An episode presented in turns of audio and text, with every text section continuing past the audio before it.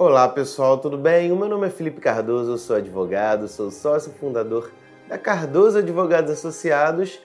E se você procurou pelo título desse vídeo, se não foi por um motivo acadêmico, provavelmente você se envolveu em um acidente de trânsito com alguma empresa de ônibus. E eu, nesse vídeo aqui eu quero dizer para vocês o que você tem que fazer passo a passo desde o momento do acidente.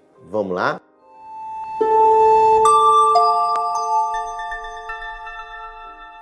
Bom, pessoal, e para começar a falar sobre o nosso tema de hoje, a primeira coisa que eu vou falar para vocês é que os primeiros passos você pode ter e deveria ter, né, em qualquer acidente, seja ele envolvendo uma empresa de ônibus, seja qualquer outro tipo de acidente envolvendo uma moto, um carro.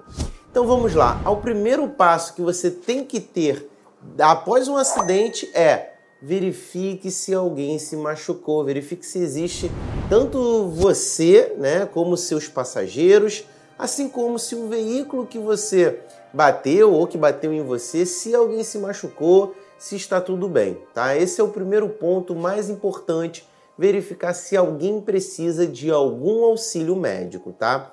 E aí no segundo ponto, o que a nossa legislação diz, pessoal, é que se não teve pessoas ali acidentadas, se ninguém se machucou, você tem a obrigação de retirar imediatamente o veículo ali para poder é, liberar a pista ali para o acesso dos demais carros, né? Para não gerar um congestionamento desnecessário. Então você verificou que não existe ninguém ali machucado, ninguém precisando de auxílio médico, então retire os veículos. A minha dica aqui é que nesse momento não custa nada que você pegue ali o seu telefone, provavelmente você tem um telefone com câmera, e aí você já meio que tira foto, filma alguma coisa, mas nunca deixe de proceder à retirada do veículo ali da pista e evite demorar a fazer essa retirada por conta dessa questão de foto e vídeo. Mas tenta ali no momento que você bateu, viu que não tem ninguém machucado, já fotografa, faz uma foto, faz um vídeo rapidamente para ficar guardado a título de registro, tá? E aí, ato seguinte, tirando o veículo ali, voltamos aqui para falar na hipótese em que um ônibus bateu em você, você já tem ali uma foto, né? E você já tem o posicionamento das batidas, né? Caso seja necessário lá na frente, saiba que o próprio local que os carros foram atingidos, tanto carro como ônibus, já indicam ali mais ou menos quem tem a responsabilidade, tá? Mais ou menos porque podem ter outros fatores que é, vão diversificar a responsabilidade ali, o real infrator do problema ali em relação a essa batida. E aí você vai conversar com o motorista, você vai verificar qual procedimento ele vai te orientar. Pode ser que uma empresa tenha um procedimento diferente da outra. Você vai registrar ali possivelmente a placa do veículo, o veículo que, que bateu em você, a, o, estampar o logotipo da empresa. O que, que acontece? Em relação ao motorista, a nossa legislação diz que a responsabilidade dele é subjetiva.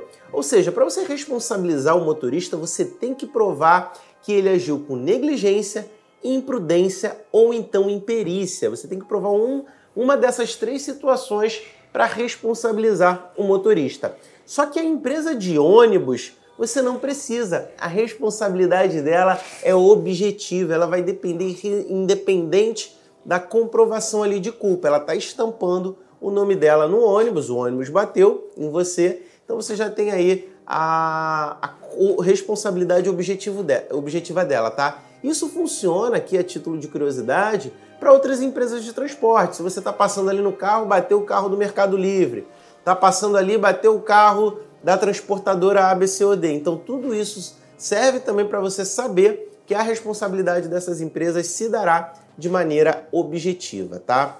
E aí você pegou ali os dados do motorista, tirou a foto, fez todo o registro em relação àquele acidente inicial. O que, que você vai fazer? Você vai ir na sua casa, pode ir para casa tranquilamente. Provavelmente você vai perguntar ali qual é o número que você entra em contato em relação à empresa, qual o local que você tem que se dirigir, alguma garagem, algum escritório, para poder tratar ali da, do reembolso do teu dano.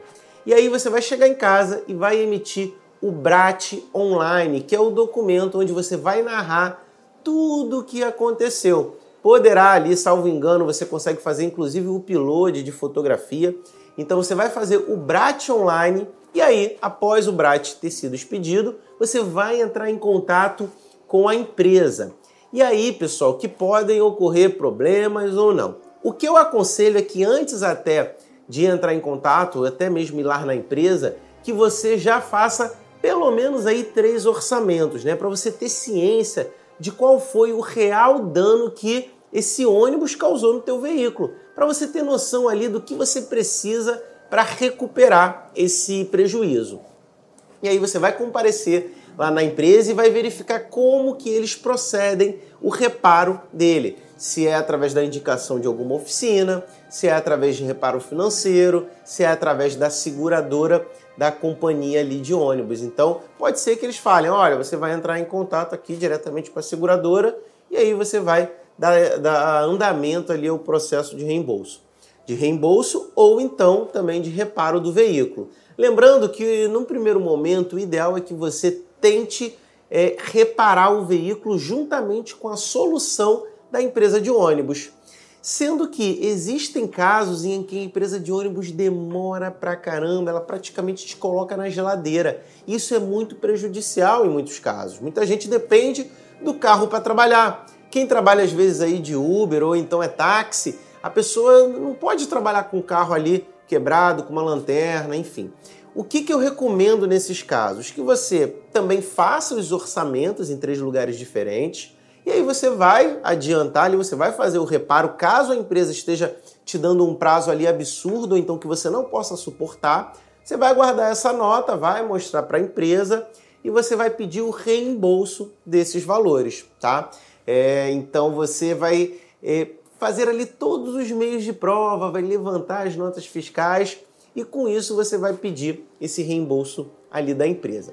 Existem casos em que de fato a empresa demora tanto e você acaba perdendo até mesmo as esperanças, né, de ter aquela obrigação de fazer, seja no reparo ou um reembolso, é, acatada ali pela empresa. E nesses casos não nos resta alternativa a não ser a propositura de uma ação judicial, que ela pode ter dois escopos principais. O primeiro deles é a obrigação de se reparar o veículo, ou caso você não tenha suportado toda a demora que levaria, você repara o teu veículo, junta todas as notas fiscais, é muito importante isso, e aí você entra com a ação de indenização pelos danos materiais. Lembrando que também é possível requerer, dentro do processo judicial, danos morais pelo transtorno ali por conta da batida e até mesmo lucros cessantes, caso você seja, por exemplo, um taxista. Você ficou ali 10 dias sem trabalhar, é possível pleitear dessa empresa o valor que você receberia, mas você não vai receber pela impossibilidade de trabalhar com o teu veículo. Lembrando que dentro de um procedimento administrativo e amigável, é possível até que a empresa ali sugira ou então que você peça alguma indenização moral ou lucro cessante mas o que nós vemos é que na maioria dos casos, a única coisa que a empresa vai fazer é pagar o teu prejuízo. Num primeiro momento, vai pra, pagar para consertar o teu carro, em um segundo momento, talvez aí ela consiga até mesmo te reembolsar de alguma despesa. É possível que ela é, repare o teu veículo e não queira te reembolsar também de algo que você consertou ali de forma mais emergencial como por exemplo uma lanterna. Você precisa daquilo caso, é, senão você vai ser pode ser multado. Você às vezes não pode dirigir teu táxi ou então conduzir um Uber. Então pode ser que, que a empresa ela se negue a fazer esse reembolso material. Sugiro também que para essa compra você tenha feito aí a pesquisa de três valores diferentes. E aí você pode também entrar com uma ação judicial pedindo a indenização pelos danos materiais, tendo em vista que ela pode ter reparado todo o veículo, mas essa questão aqui ela não fez e você pode explicar todo o motivo que você teve para poder ter pago aquilo de uma forma mais emergencial por conta do teu estado de necessidade. Essas foram as dicas. Se ficou alguma dúvida, você pode dizer aqui nos comentários. Quero pedir para você se inscrever no canal e continuar acompanhando as nossas atualizações. Eu vou ficando por aqui e até a próxima. Tchau, tchau.